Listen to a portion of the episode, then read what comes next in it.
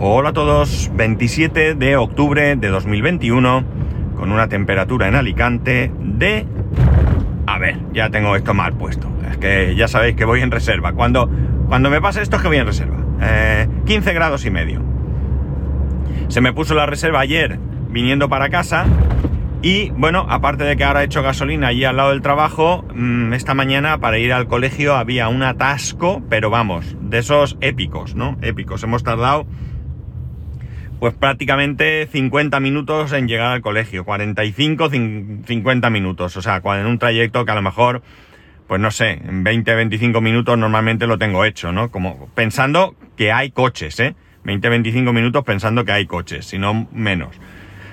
Bueno, eh, una, eh, cosilla que hemos estado comentando en el grupo con algunos de vosotros es el tema de, eh, de alquilar coche o comprar, ¿vale? A ver, en primer lugar, aunque es obvio, hay que diferenciar entre alquilar y renting, ¿vale? Eh, realmente en ambos casos es un alquiler, pero la diferencia que le podríamos dar para, distinguir un caso de otro es alquiler eh, ocasional, pues qué sé yo, eh, se me rompe el coche y necesito alquilar el coche unos días, me voy de viaje a otro país y alquilo un coche unos días, etcétera, etcétera. Y un renting es un alquiler a largo plazo. Normalmente unos tres años, cuatro años, eh, así, ¿no? Bien, em, cuando yo digo de alquilar, de, de, alquilar un coche, o sea, de, renting, ¿vale? Yo, evidentemente, voy a hablar de alquilar por no, por no liarnos, pero me estoy refiriendo a renting, ¿no? Alquilar un coche ocasional no, no tiene nada que ver con, con el tema que nos, que nos ha estado ocupando. Em, cuando yo digo de comprar, de en vez de comprar, alquilar, eh, yo no digo que sea la situación ideal, ¿vale? Eh, la situación será ideal en según qué casos. Evidentemente para las empresas lo es, ¿vale? ¿Por qué? Porque te quitas problemas de encima. Es decir, el coche lo repara otro, el coche el seguro lo hace otro, el coche las ruedas se las cambias cada X kilómetros. Tú lo único que tienes que hacer es controlar que haya una persona que controle la flota, ¿no? Controla esa flota y ya está. Bueno, pues te desgrabas también, porque también puedes desgrabarte ese alquiler y por tanto puede ser bastante interesante. Hay empresas que no hacen renting, compran los coches. Oye, cada uno de cada empresa, vamos, debe valorar cuál es la mejor eh, opción. Eh, en la empresa que yo estaba antes, había coches, todos los coches, todos los coches eran de renting, todos, ¿vale? Yo tenía furgoneta o anteriormente eh, Ford Fiesta, anteriormente Opel Corsa, ¿vale? Eh, esos vehículos eran vehículos de renting.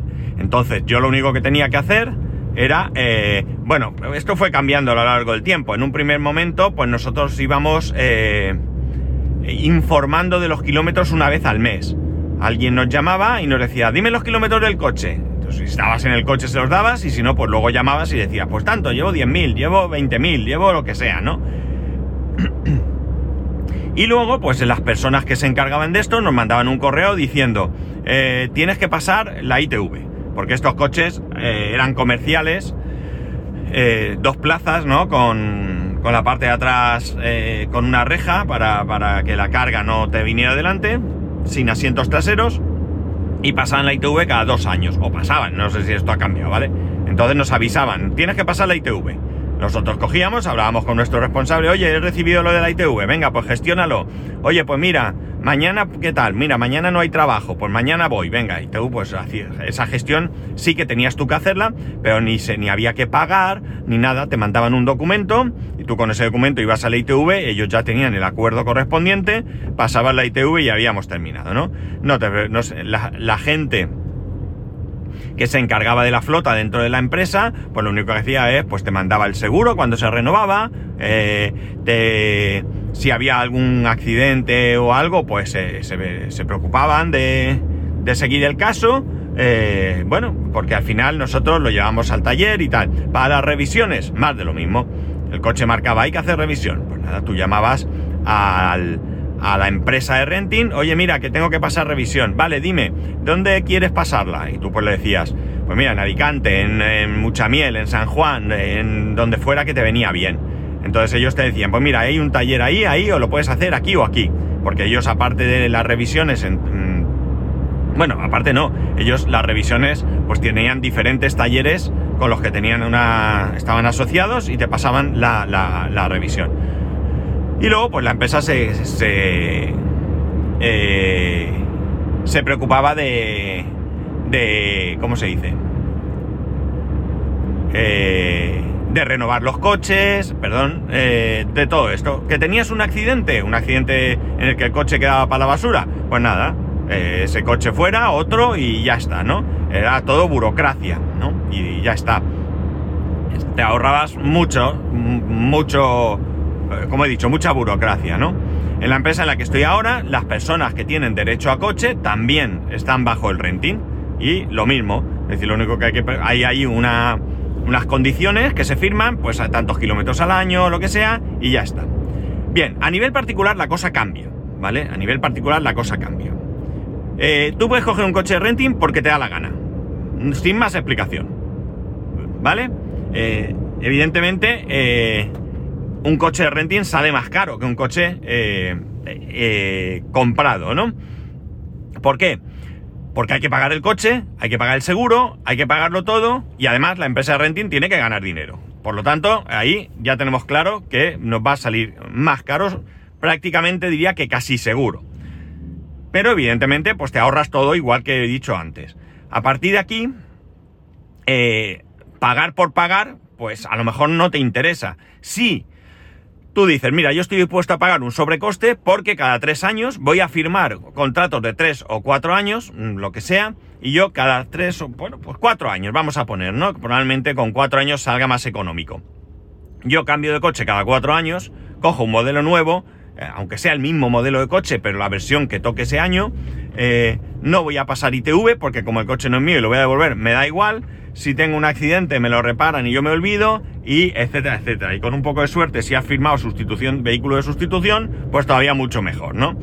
¿Vale? Pues estás dispuesto a pagar ese sobrecoste y oye, adelante. Eh, evidentemente, si eres autónomo y demás, también te vas a desgravar, también puede interesarte esta, esta forma de, de, de tener coche, ¿no? Eh, al final, solo es una cuestión de números. Ya está, no tiene más. Es decir, ¿qué opción me resulta más interesante? De números, no solo números económicos, números de todo tipo. Es decir, como he expuesto, eh, ¿me sale más barato o me puedo eh, deducir más por que sea de renting que comprar? Vale. Eh, o no. no estoy dispuesto a estar preocupándome de toda la burocracia, que no es mucha, pero evidentemente en un coche para trabajar la burocracia es mayor. ¿Por qué? Porque lo usan más, hacen más kilómetros y por tanto probablemente pues tengan más problemas, ¿no? Eh, no tienes por qué tenerlos, pero bueno, tendrás que pasar revisión cada eh, menos tiempo, que los neumáticos los cambiarán más a menudo. Bueno, pues oye, me quito todo esto, a mí me dicen, mira, tienes que ir a tal sitio. Yo voy a tal sitio, me ponen las ruedas y me he olvidado. Oiga, ¿cuándo traigo el coche? Pues mire usted, ¿cuándo lo puede traer? Mañana, mañana, ¿a qué hora? Tal hora. Llevas el coche, te cambian las ruedas, sales, firmas como que te las han cambiado de verdad, sales y te olvidas. Al final, evidentemente, eh, eh, pues te puede interesar todo esto. Ya digo, cuestión de números, no hay más. A nivel particular. A nivel particular, lo que he dicho, estoy dispuesto a pagar un sobrecoste por tener eh, cambio de coche de manera sencilla, sin complicaciones. Porque, oye, yo me puedo comprar un coche y cambiarlo cada cuatro años, pero ya tengo que preocuparme de llevarlo, que me lo tasen, si me gusta o no la tasación, si no lo vendo por mi cuenta, yo qué sé. A lo mejor, oye, que no me importa pagar más, si es que vamos a lo de siempre. Es decir, eh, yo estoy dispuesto a pagar más porque me sea más fácil. Adelante con tu dinero, no, no hay nada que decir. Pero luego hay un caso diferente, ¿de acuerdo? Que es mi caso. Mi caso es diferente por una razón muy sencilla. Porque en la empresa de mi mujer, que también hacen renting, de vez en cuando, bueno, mm, ahora creo que hace ya algún tiempo que, o por lo menos, bueno, también es posible que no me informe mi mujer porque sean coches que no nos interesan. Pero hacen eh, renting para empleados y son súper baratos a veces. ¿Por qué a veces baratos? Yo, mira, tenemos una teoría. Eh, hace tres años ofertaron eh, para empleados el Volkswagen Arteon eh, a un precio de escándalo, ¿vale? Ahora mismo mi mujer miró el otro día y coger un coche como este por renting está por encima de los 600 euros mensuales. ¿Vale? Una bestialidad. No sé lo que vale el coche, a lo mejor si vas a comprarlo es parecido. Pero bueno, números. Eh, lo ofertaron para empleados eh, por, atención, eh, 260 euros al mes. ¿Vale? Repito, 260 euros al mes. Un pedazo de coche, te guste o no te guste, el coche es un pedazo de coche y esos son justo, justo, justo 51 euros menos de lo que pago yo al mes por mi coche. ¿Vale? Con lo cual, era una grandísima oferta, teniendo en cuenta que además ahí tenemos incluido seguro a todo riesgo, cambio de neumáticos, eh, revisiones, etcétera, etcétera, ¿vale? Eh, en este caso, mm, a mí me hubiera podido interesar. Lo que pasa es que, bueno, mi coche tenía dos años, me gusta mi coche y no me vi. Me lo planteé, pero me lo planteé por una cuestión económica. En vez de pagar 311 euros que pago por este coche, pues paso más seguro a todo riesgo, más eh, revisiones, más ahora ya ITV, más todo lo que toca, pues oye, ¿qué quieres que te diga? Por ese precio menor, cambio de coche. Pero bueno, no me decidí. Estuve a punto, a punto, a punto, a punto de cambiar por un eh, Toyota. ¿Toyota? Sí, creo que es el... Eh, no sé si es CRV, no, HRV puede ser uno así también, tipo sub, es que ahora mismo no lo sé. Bueno, ese era híbrido, pero no era híbrido enchufable siquiera, era híbrido normal. Ese, si no recuerdo mal, no estoy muy seguro ahora, lo ofertaron a empleados por... Ah, bueno, no lo he dicho. Perdón, antes de decir esto. Retrocedo. Eh, nosotros pensamos que esa oferta del Arteón la hicieron algún tipo de acuerdo con Volkswagen porque... Eh, creo que ese coche pues no se vendía mucho. Esto es opinión personal, ¿eh? No tenemos ningún dato que avale esto. Entonces, ese coche no se vendía mucho y ¿qué hicieron? Pues muy fácil. Hicieron esa oferta a un colectivo muy importante y bueno, pues en la, en la oficina de mi mujer hubo muchísima gente que se acogió a esa oferta, con lo cual se llenaron las calles de Arteón, ¿de acuerdo? Y eh, bueno, pues eso es una publicidad, ¿no? Esa es una teoría que tenemos nosotros en casa y que no tiene por qué ser. Bueno, vuelvo a lo mío. Eh, ofertaron ese coche y eran eh, por ese coche 235 euros. Volvemos a lo mismo, bastante menos, 80 euros prácticamente menos de lo que pago yo por este coche. Y vuelvo, seguro a todo riesgo incluido, eh, revisiones, etcétera, etcétera, etcétera. Tampoco me animé. Y no me animé simplemente porque no era híbrido enchufable. Si hubiera sido híbrido enchufable, seguramente hubiera vendido este coche y hubiese comprado, eh, o sea, hubiese eh, alquilado ese coche, ¿no? A ver, es que en este caso estamos hablando de unas ventajas que no tiene todo el mundo. Mi suegra se ha planteado a la hora de comprar coche, la posibilidad de alquilar no le interesa, en absoluto le interesa. Muy poquitos kilómetros y el sobrecoste es muy alto para lo que ella va a necesitar. Por tanto, eh, nada, ni ella misma cuando vio los precios eh, le pareció bien, ni por supuesto nosotros pensamos que sea para ella una buena opción. No, no tiene mucho sentido. Eh, ella no tiene ningún descuento, no tiene nada y por tanto no, no, no, no es interesante.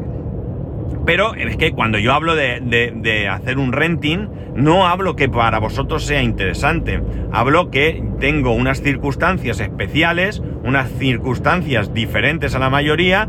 Cada uno, oye, vosotros tendréis a lo mejor ventajas en otras cosas. Y bueno, pues esta ventaja, si puedo aprovecharla, evidentemente la voy a aprovechar. No sé, imaginar que ahora, el año que viene, o a final de año, o cuando sea, ahora a final de año toca... Eh, renovar esos Arteón. Ya les han ofrecido quedarse con ellos un año más, ¿no? Bueno, imaginemos que, que se los quedan, pues probablemente no haya mucha oferta. Pero si de repente todo el mundo decide devolverlo, o lo que sea, no sé cómo funcionarán, y hacen una oferta de un coche eléctrico, ¿vale? Imaginar que hacen un coche puro eléctrico. Pues oye, yo valoraré si el importe me interesa. Si pago menos que este, es un coche eléctrico que me interesa, pues ¿por qué no? ¿Verdad? ¿Por qué no? Bien, eh, vuelvo a lo mismo, es decir, que yo no pretendo convencer a nadie, ni mucho menos de que un renting es lo mejor, en absoluto, para nada, para nada. No creo que un renting sea lo mejor. Un renting puede ser lo mejor en determinadas circunstancias, en determinados casos y eh, para determinadas personas o empresas, pero no como, oh, como cuestión general. Sí que es verdad que he leído alguna vez de que le de que podría pensarse en querer llegar a una tendencia en la que todo el mundo eh, fuese alquilando coche, pero realmente no sé si esto en algún momento iría para adelante, ¿no?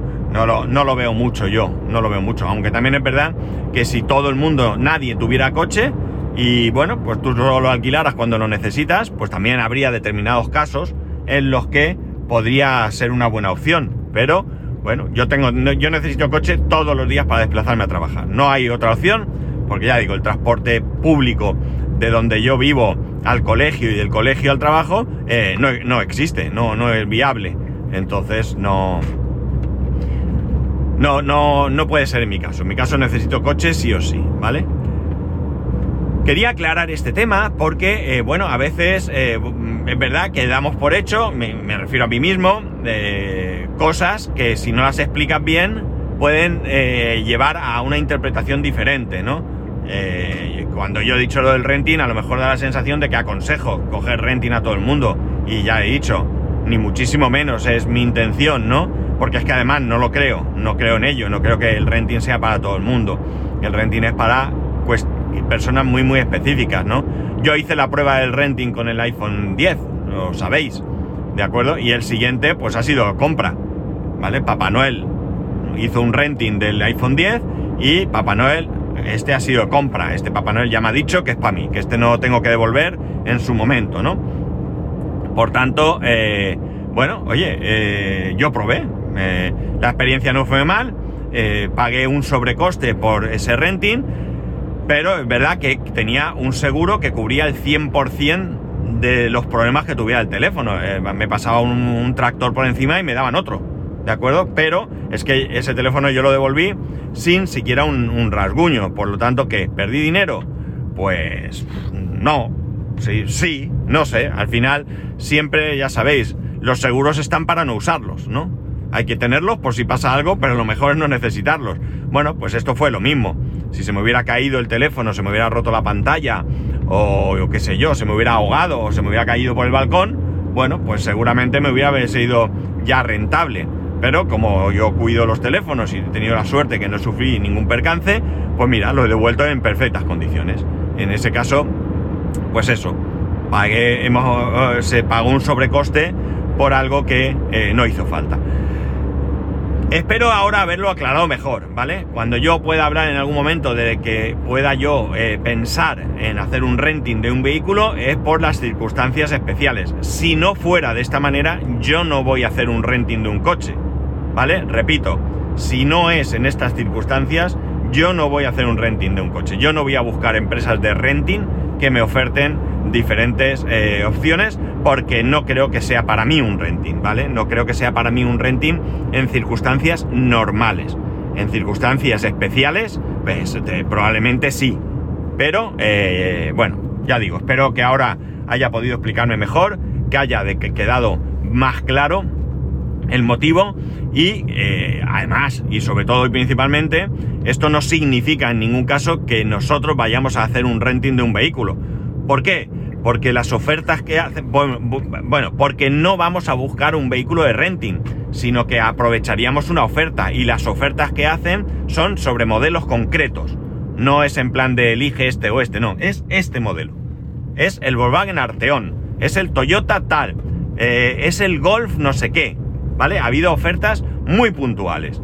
Y en algunas ocasiones esas ofertas tampoco eran tan, tan, tan, tan, tan interesantes como para decir, ostras, sí, sí, sí, cambio de coche, ¿no? Sino que, eh, bueno, no es el momento de cambiar de coche y tampoco es para tanto la oferta, ¿no? No voy a ganar tampoco tanto y tal y cual, tampoco es el coche que 100% quiero, por lo tanto no merece la pena.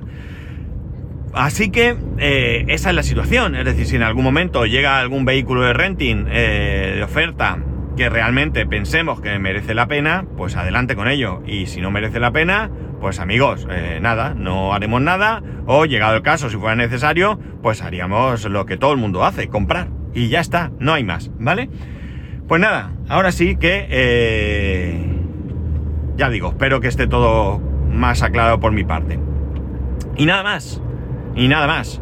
Mañana, último día de la semana que grabo, ya sabéis, el viernes eh, me lo tomo libre y el lunes siguiente festivo nacional. Así que ya sabéis que podéis escribirme arroba spascual, spascual arroba spascual.es, el resto de métodos de contacto en spascual.es barra contacto. Un saludo y nos escuchamos mañana.